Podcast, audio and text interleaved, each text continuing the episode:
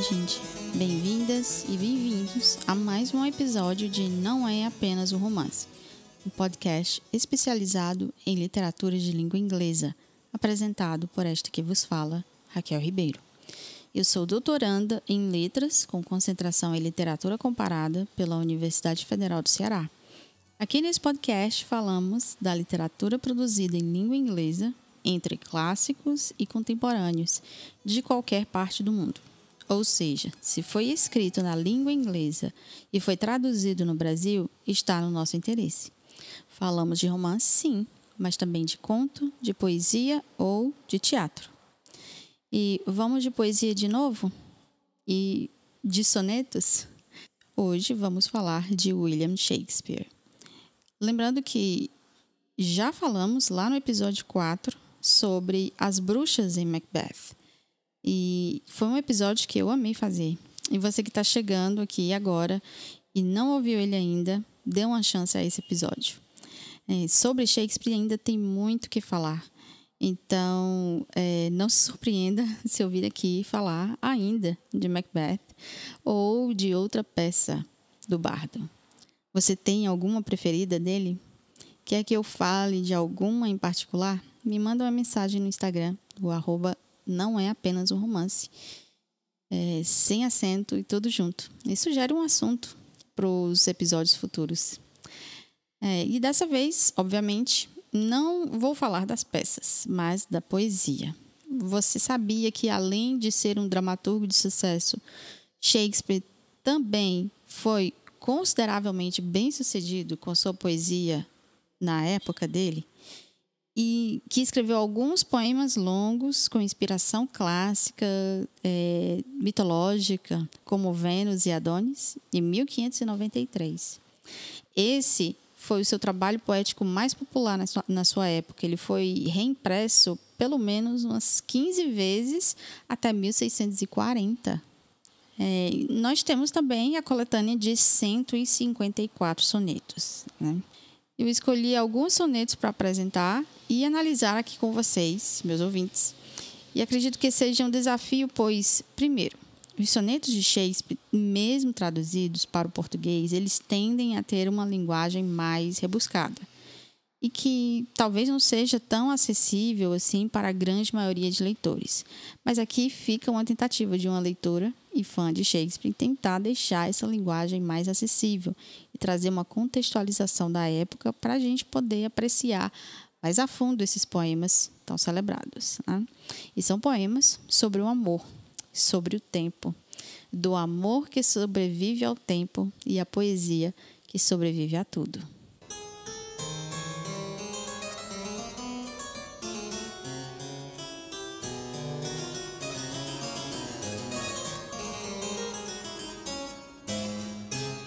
Soneto 1 Dos seres impuros ansiamos prole, para que a flor do belo não se extinga. E se a rosa madura tempo colhe, fresco botão sua memória vinga. Mas tu, que só com os olhos teus contrais, nutres o ardor com as próprias energias, causando fome onde a abundância jaz. Cruel rival, que o próprio ser crucias. Tu, que do mundo és hoje o galardão, arauto da festiva natureza, matas o teu prazer ainda em botão, e sovina esperdiça na avareza. Piedade, se não ides tu e o fundo do chão, comer o que é devido ao mundo. Uma tradução de Ivo Barroso.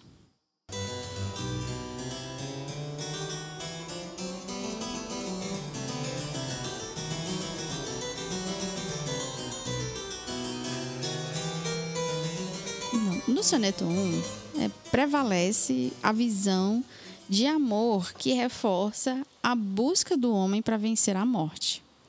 É, nessa tradução do Ivo Barroso, em que ele começa, dos seres impuros ansiamos prole. No plural, é, abrange a necessidade que se espera de haver procriação, isso das pessoas em geral, no sentido mais amplo, não apenas individual. E por que isso? A razão é para que a flor do belo não se extinga. Ou seja, para que a beleza não morra. Provavelmente uma beleza em particular, para quem o eu lírico canta este poema. Né? E o eu lírico prossegue falando que o tempo, esse tempo com T maiúsculo, faz parte do ciclo natural da vida, pois ele, ele, ele diz no verso: a rosa madura o tempo colhe. Mas o que fica no lugar depois que essa rosa madura morre? Fica no lugar o fresco botão que herdou a beleza da rosa e a sua memória vinga. Né? E, e no segundo quarteto, vem falar que tu, ao contrário, que só com os olhos teus contrais nutres o ardor com as próprias energias, ou seja, tens a posse da beleza, mas és egoísta. Você causa fome onde a abundância jaz. É, cruel rival que o próprio ser crucias. Que essa própria pessoa, né, ele se tu, ele é uma pessoa, ou ela, é uma pessoa egoísta. O egoísta do ser que, a, que tem a posse da beleza, mas quer a somente para si. Então, essa criatura bela se transforma em seu próprio inimigo se condenando, se crucificando, crucificando a própria beleza, condenando a si mesmo à morte por desperdiçar a beleza, pois ele é sovina, é avarento com a beleza que possui, não a passa adiante. E finalmente há uma súplica para preservar a beleza quando ele diz: piedade, se não ides o fundo do chão comer o que é devido ao mundo. Ou seja, o amor expresso neste poema também pode ser compreendido como o desejo de que o belo não, não pereça. Há um alerta de que o que resta para o ser belo que não busca o amor para a procriação é a sua morte, já que é através dos descendentes que buscamos a nossa eternidade. Não, sobre os sonetos, eles têm um quê de mistério sobre os sonetos em geral, não somente sobre o soneto número um que a gente acabou de comentar. É, como quase tudo na vida de Shakespeare tem um quê de mistério. A gente sabe que o autor escrevia poesia enquanto os teatros estavam fechados durante os surtos da peste em Londres. Então, por exemplo, o Conde de Southampton consta na dedicatória para os poemas longos de Shakespeare, por exemplo, Vênus e Adonis e A Violação de Lucrécia. Mas na publicação é, dos sonetos constam somente a dedicatória a um certo Mr. W.H., Senhor W.H., sem nenhuma certeza até hoje de quem seria essa pessoa e, que, e se de fato existiu. Então, Há, de fato, várias teorias sobre a identidade WH. Talvez um jovem amigo ou como gostam de, de identificar esse jovem amigo em inglês, do fair youth, o jovem belo, a persona para a qual a maioria dos sonetos é direcionada. Então, naquela época, nobres é, patrocinavam as artes, a pintura, a literatura. E os sonetos foram escritos provavelmente é, na metade da década de 1590. Eles apresentam a forma do soneto elisabetano ou soneto inglês, cujas rimas seguem a sequência AB, AB, CD, CD, EF, EF, GG. Há duas diferentes personas a quem os poemas são direcionados.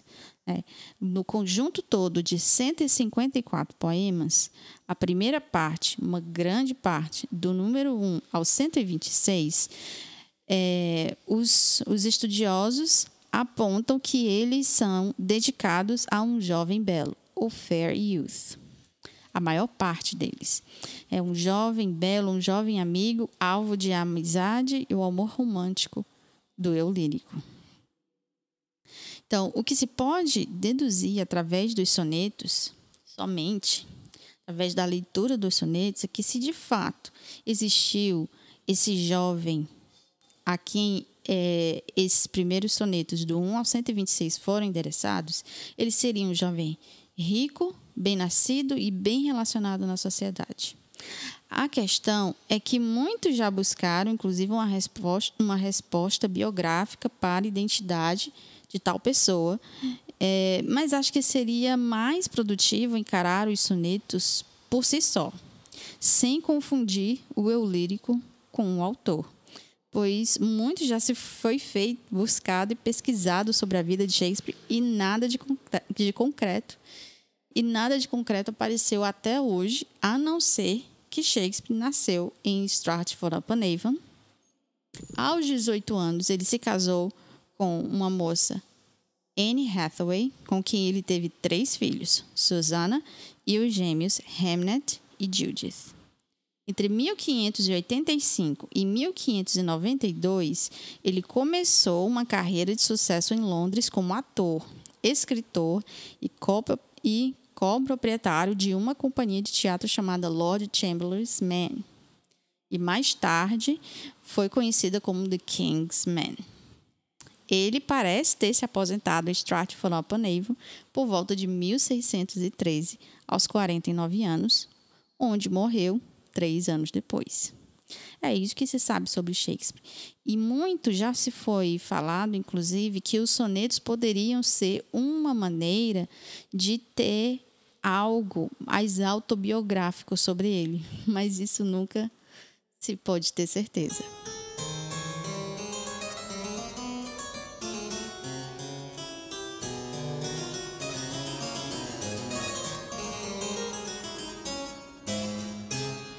Soneto 18 Devo igualar-te a um dia de verão? Mais afável e belo é o teu semblante. O vento esfolha maio ainda em botão. Dura o termo estival um breve instante. Muitas vezes a luz do céu calcina, mas o áureo tom também perde a clareza. De seu belo a beleza enfim declina, ao léu ou pelas leis da natureza. Só teu verão eterno não se acaba, nem a posse de tua formosura. De impor-te a sombra, a morte não se gaba, pois que esta estrofe eterna ao tempo dura. Enquanto houver viventes nesta lida, há de viver meu verso e te dar vida. Tradução de Ivo Barroso.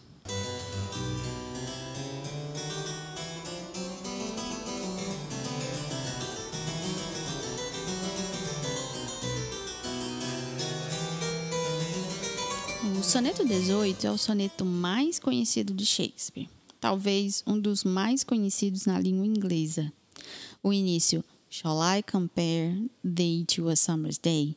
Talvez seja uma das linhas mais conhecidas na literatura da língua inglesa, ao lado de To Be or Not to Be, da peça Hamlet. E aqui vamos falar dele na versão traduzida de Ivo Barroso. Então, a pergunta: devo igualar-te a um dia de verão? É importante aqui falar é como os ingleses encaram o verão. Não, digamos que pessoas que vivem as quatro estações do ano normalmente é, aproveitam mais o verão. As pessoas geralmente ficam mais alegres é, porque não precisam usar roupas e casacos pesados. Elas vão a parques, vão para a piscina, vão à praia. E o que é um dia de verão para você? Eu, por exemplo, me fiz essa mesma pergunta. Como uma cearense, devo dizer que o verão é quase todo dia. É como ter uma média de 28 e 32 graus o ano todo. É, faz você sentir falta de um friozinho, né? Mas olha aqui eu divagando. É, só quando a gente sente o aperreio de um, de um inverno, de um frio intenso por meses, que a gente sente falta, sim, de um dia de verão. Até quando a gente passa por uma semana inteira, imagine só, uma semana inteira chuvosa e abre o sol exatamente no dia de domingo, no dia de folga, o que, que a gente acha? Hoje está lindo para ir à praia, não é verdade? Então, essa comparação que o eu lírico propõe é de algo feliz, quente, belo. Igualar-te a um dia de verão. Então, a relação entre a beleza e o calor é muito comum Em inglês, por exemplo, a gente diz quando a pessoa é uma, é uma pessoa atraente, bonita, é hot, não é verdade? Então, o semblante de tal pessoa em questão é mais afável e bela que um dia de verão, pois é, alguns dias podem ser até imprevisíveis. É, eles podem durar pouco, é, podem parecer, aparecer algumas nuvens e chover de repente, ou um dia pode ser muito quente, como ele diz no verso: muitas vezes a luz do céu calcina. E o que um dia, brevemente, se acaba. É a lei da natureza. Né? Mas no terceiro quarteto é que vem o verdadeiro elogio. Só o teu verão eterno não se acaba. E a beleza da pessoa não vai acabar, pois nem a morte, morte com M maiúsculo, é capaz de colocar a sombra. Por quê? Por causa desses versos, quando ele diz: a estrofe ao tempo dura. Pois enquanto esse poema for lido, o poema, esses versos vão te dar vida. Então é uma promessa de eternidade que é algo muito poderoso, imagino. Naquela época, prometer a eternidade era algo realmente muito significante. A eternidade, na verdade, está muitas vezes ligada, entrelaçada com a ideia de amor que muitos de nós temos, não é? Tipo, é, no viver felizes para sempre, no até que a morte os separe. É, mas o que temos também não é somente um poema de amor eterno é um poema sobre o poder da literatura de durar. É o poder de desafiar o tempo. De ser, se não for eterno, no caso deste poema, que tem mais de 400 anos e pode ser admirado por muito mais. E no episódio passado, eu falei sobre um comentário no livro Introduction to English Poetry, do James Fenton, que comenta que a forma italiana é a mais desafiadora para os falantes na língua inglesa, que foi, por exemplo, o soneto petrarquiano, em que a Elizabeth Barrett Browning é, compôs os seus sonetos da sua coletânea de sonetos da portuguesa, que eram 44 sonetos. O que é de diferente do soneto shakespeariano ou soneto inglês é que é, há rimas mais variadas. É muito mais complicado para falantes da língua inglesa se aterem a rimas menos variadas. Eu acho que para qualquer língua. Mas para os, o, o, o soneto inglês, ele teria essa forma mais conveniente, inclusive para uma sequência longa de 154 sonetos, como é a de Shakespeare. E até na rítmica, o pentâmetro iâmbico ele é dito como mais fácil, é, tanto para memorização e versificação, mais simples, a que o público elisabetano estava acostumado. Tanto que algumas peças e alguns trechos das peças, Shakespeare também escrevia em pentâmetro iâmbico, que é como se fossem decassílabos. São versos que contêm dez sílabas. E é assim também que funciona o pentâmetro iâmbico. Só que ele, ele tem também determinado ritmo. Na tradução para o português, por exemplo, o tradutor Pericles Eugênio da Silva Ramos optou por usar o hexâmetro iâmbico, que é um verso com 12 sílabas, ou um dodecassílabos. Então, ele afirma que se ele é, escolhesse fazer sua tradução com decassílabos, similar ao pentâmetro iâmbico, ele teria que sacrificar mais palavras dos versos e, consequentemente, muito mais texto.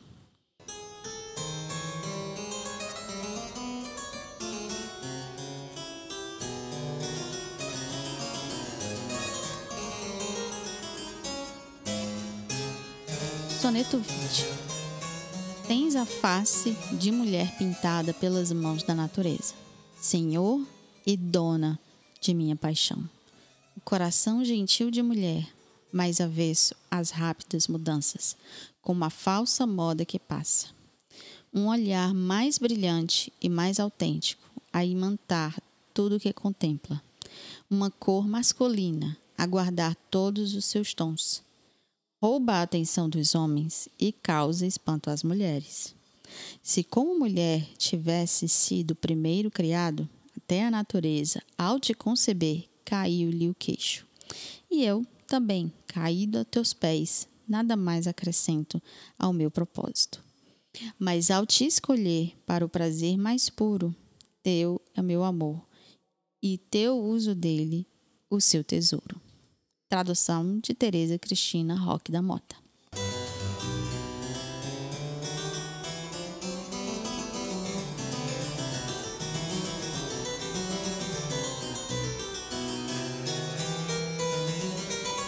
O soneto 20 apresenta um jovem belo criado com uma, abre aspas, beleza feminina natural, fecha aspas.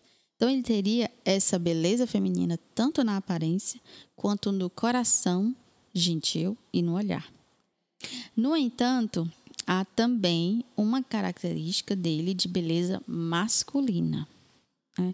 Porque quando ele diz lá no, na primeira estrofe, tens a face de mulher pintada pelas mãos da natureza, como se algumas características físicas ele tivesse próximo a de uma mulher, mas ele é ao mesmo tempo senhor e dona de minha paixão.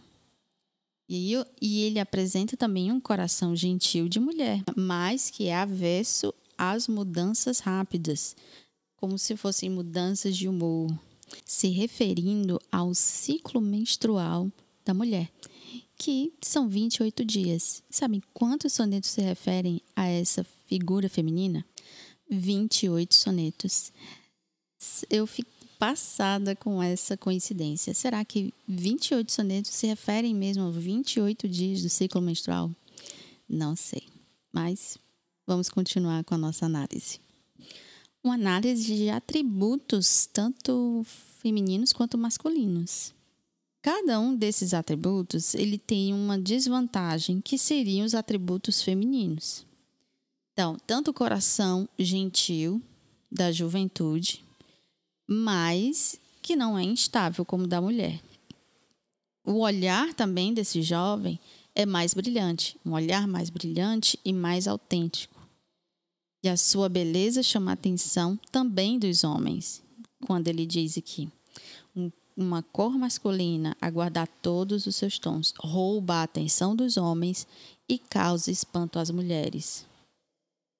É como se ter a atenção dos homens é, tivesse também esse apelo de beleza frente aos olhos dos homens. Os belos jovens da juventude também não são propensos a serem enrolados Por exemplo, em desaprovação e incômodo, como agiu uma mulher.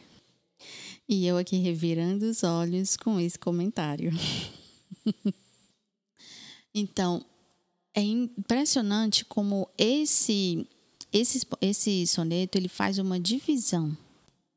Uma divisão entre os atributos masculinos e femininos do jovem belo e que os atributos masculinos eram considerados superiores aos femininos, o que significa mesmo uma o que retrata essa misoginia da época em que a mulher era considerada um ser inferior. Nessa época do Renascimento, também havia uma tentativa de resgate do pensamento clássico nos sonetos de Shakespeare.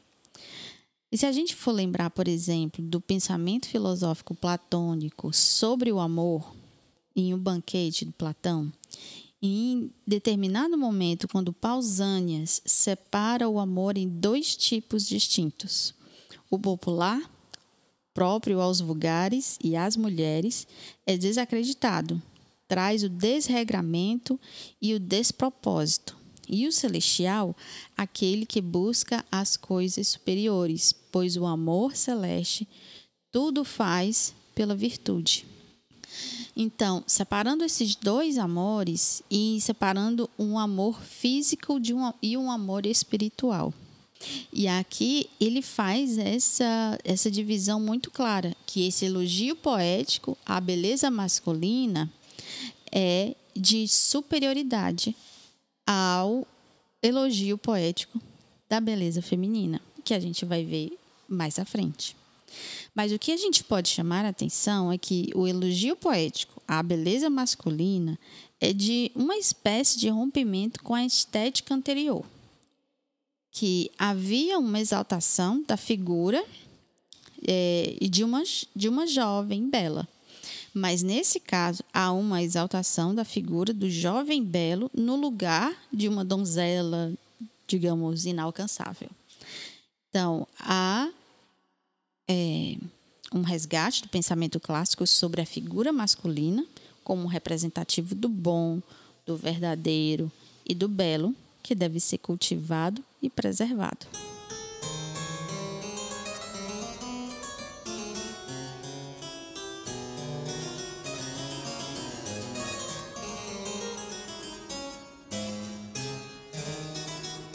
Soneto 130 O olhar da amada sol não é, pois brilha menos. Mais rubro que sua boca é o rubro do coral. A neve é branca, mas seus seios são morenos, e seus cabelos fios de algum negro metal. Rosas que juntam branco e o rubro eu as conheço, mas no seu rosto não distingo cores tais. O odor de sua pele eu nunca desmereço, porém perfumes há que me transportam mais. Embora sua fala eu goste de escutar, com a música bem sei, não tem comparação. Jamais eu vi, concedo, alguma deusa andar, porém, quando caminha, a amada pesa no chão. No entanto, pelos céus, tão rara a considero, como as belas que exalta um símile insincero. Tradução de Teresa Cristina Roque da Mota.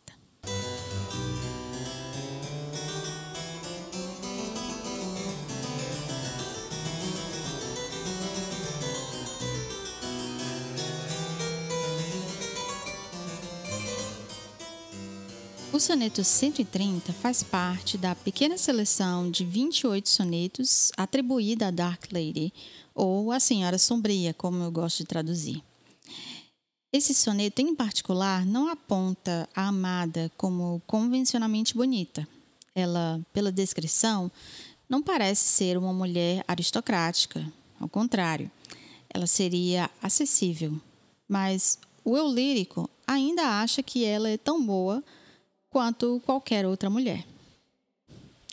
E será que ele acha que isso seria um bom elogio, minha gente? Sei não. É, com o olhar de uma mulher do século XXI, esse poema não parece ser um elogio. É, a gente pode perceber que o eu lírico enfatiza seus atributos físicos, né, os da amada. A sua beleza é de um tipo diferente a que ele atribui à persona do jovem belo. Ela não é apontada como inteligente, por exemplo. Para ela, não é oferecida a eternidade como no soneto 18. As diferenças entre o amor expressado para as duas personas reforça a discussão sobre misoginia nas obras de Shakespeare. Porém, afinal, os versos que deveriam elogiar acabam a diminuindo. É, e, gente, não dá nem para considerar algo que se disfarça de elogio. Né? é, mas que acaba ali diminuindo. Então, por exemplo, o sol, é, aliás, o olhar dela não brilha como o sol. É, a boca não é tão vermelha, assim como dizem alguns dos, dos versos. E outra coisa, sua pele não é tão branca. Nossa, esse comentário nem se fala, né? É, o cheiro e a voz dela é apenas são apenas suportáveis para o eu lírico. E o andar dela também não é gracioso como ele espera que seja. É como se seu namorado ou sua namorada lhe apresentassem as pessoas e ao mesmo tempo dissesse: é, ele ou ela dá para o gasto, sem condições, Shakespeare. É, eu pergunto agora, como naquele meme, né? Dá para distinguir? É, então, dá para distinguir muito bem a diferença que se reserva para o amor do jovem belo é um amor superior, né? Um amor que merece a eternidade, mas a Senhora Sombria é reservado o interesse físico, que é algo efêmero, né? Que é algo passageiro. Aqui podemos relacionar também ao que falamos sobre o banquete de Platão, novamente, sobre o que Pausanias relata que o amor reservado às mulheres é inferior, pois ele seria apenas para a procriação. É, minha gente. E aí vocês podem até pensar, mas Raquel, esses poemas têm mais de 400 anos. É, esse pensamento é obsoleto. E eu diria que eu concordo em parte. Porque se a gente parar para pensar e avaliar determinadas coisas, determinadas atitudes e comportamentos, as pessoas se, se relacionam, e aliás, muitos homens ainda hoje se relacionam, talvez não sejam tão diferentes. Eu estava relembrando esses dias de um comentário sobre isso que eu já vi várias vezes na internet e acabei perdendo a autoria dele, mas se dizia mais ou menos assim: que muitos homens heterossexuais de fato fazem sexo com mulheres, mas é, a quem esses homens admiram, a quem eles respeitam. Isso é algo relacionado ao amor, não necessariamente à relação sexual. É, então, a quem esses homens honram, a quem eles imitam, idolatram, com quem eles têm os vínculos mais íntimos.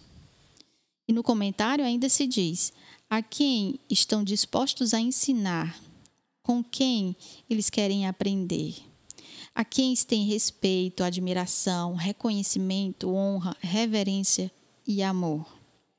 E na maioria esmagadora, é, isso é reservado para outros homens. As mulheres é reservado, com certeza, a gentileza, a generosidade e paternalismo. E muitas vezes para colocar mulheres numa redoma de vidro. E querem das mulheres também devoção, servidão e sexo. E isso ainda existe, ainda no século XXI.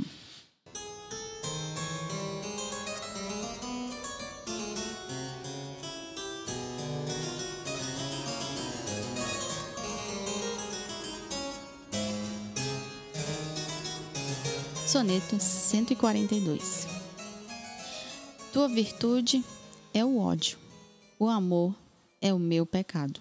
Odeias meu pecado e o fazes por paixão. Culpada, mas ao meu compara o teu estado, e então verás que não mereço exprobação. Ou mesmo que mereça, ó, não dos lábios teus, que profanaram seus purpúreos ornamentos, selando juras vãs não menos do que os meus, e a outros leitos roubando os justos rendimentos. Quanto amas outros, dá que assim te, te possa amar. Se teu olhar os busca e o meu olhar te enfada, planta a piedade na alma a fim de que ao medrar mereça essa piedade, enfim, será piedada. Se queres ter o que tu vives a ocultar, passa teu próprio exemplo agora te negar.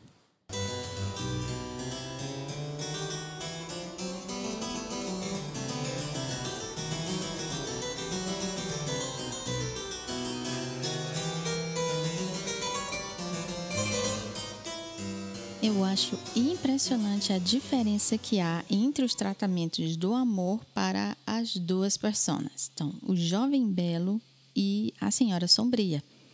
Aqui, quando se fala da virtude da mulher, é num tom meio paradoxal. Pois já que se em um soneto se vai cantar a virtude do ser amado, no caso da senhora sombria, sua virtude é o ódio e nesse sentido, o amor que o eu lírico sente é o pecado. Seria o eu lírico ingênuo em amar uma mulher que odeia, mas que recebe o amor não por virtude, mas por paixão, paixão física. É, então, lembram do, do amor físico reservado aos vulgares, às mulheres, como disse Pausanias em um baquete? Então, nisso, aqui a gente vê claramente, ela se torna culpada. Ela que hum, então foi julgada pelo eu lírico, pois ele se sente superior apesar de tudo. E em se comparando com ela, ele acha que não merece passar por por uma exprovação. Ele não merece ser repreendido. Ele não merece ser repreendido por ela. Né? É, se ele merece, ele vai ser por uma, uma outra pessoa, pois ela não vale tudo isso. É, meus olhos revirando aqui novamente. Então, pois ela jura amor, não só a ele, mas para outros, em outros leitos, como tem no no segundo quarteto, né? selando juras vãs não menos do que os meus e a outros leitos roubando os justos rendimentos. A gente vê aqui, pois ela jura amor não só a ele, mas para outro. E o leito novamente para enfatizar o amor físico, pois ela parece ser incapaz, aos olhos do eu lírico, de apreciar o amor como deveria ser, ou como ele acha que deveria ser. Que para viver esse amor, ela teria que mudar suas atitudes. Talvez se tornar mais piedosa, como ele diz, planta piedade na alma, a fim de que, ao medrar, mereça essa piedade, enfim, ser apiedada.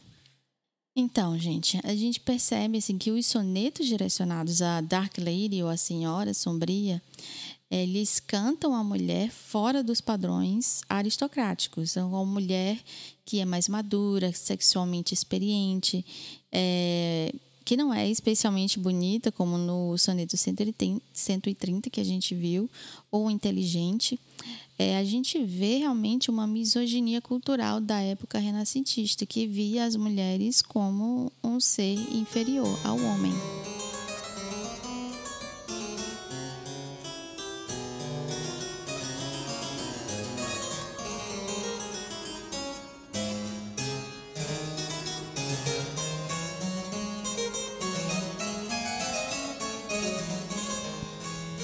Isso, minha gente. Contei aqui um pouco sobre alguns sonetos de William Shakespeare que, felizmente, há diferentes edições no Brasil.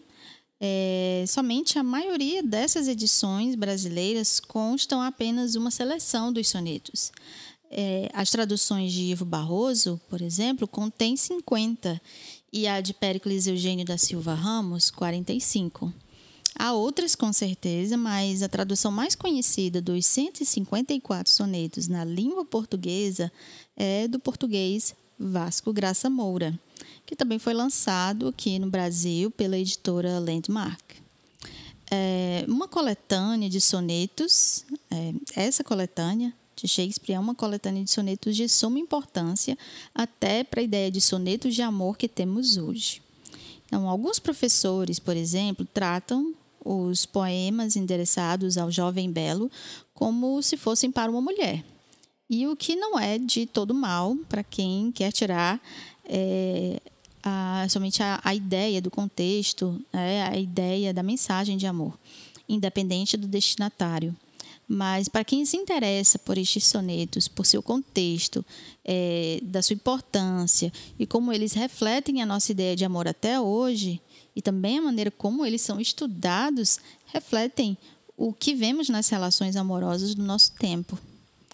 É, com as análises do soneto 1, soneto 18, 20, o 130 e 142, eu quis trazer aqui para vocês uma amostra das ideias sobre o amor que estavam em voga na época de Shakespeare, como algumas dessas ideias ainda permanecem hoje. É, as diferentes formas de amar reservadas ao jovem belo e à senhora sombria não são tão distantes do nosso tempo. Né? É, mas para você, queria deixar aqui algumas perguntas. Mas para você, o que o amor representa? Acredita que há um amor superior, a esse amor sentimental? Ele é diferente do amor físico, carnal? É, Você admira e respeita quem você ama? Para quem você reserva esses sentimentos? E ainda vale perguntar: como nós tratamos as pessoas por quem temos uma atração física? Como tratamos as pessoas por quem temos uma admiração, seja intelectual, seja emocional? Qual tipo de relação temos com essas pessoas? E se quiserem, podem mandar é, esses comentários pelo Instagram. Né? Então, eu queria agradecer é, você que ouviu até aqui.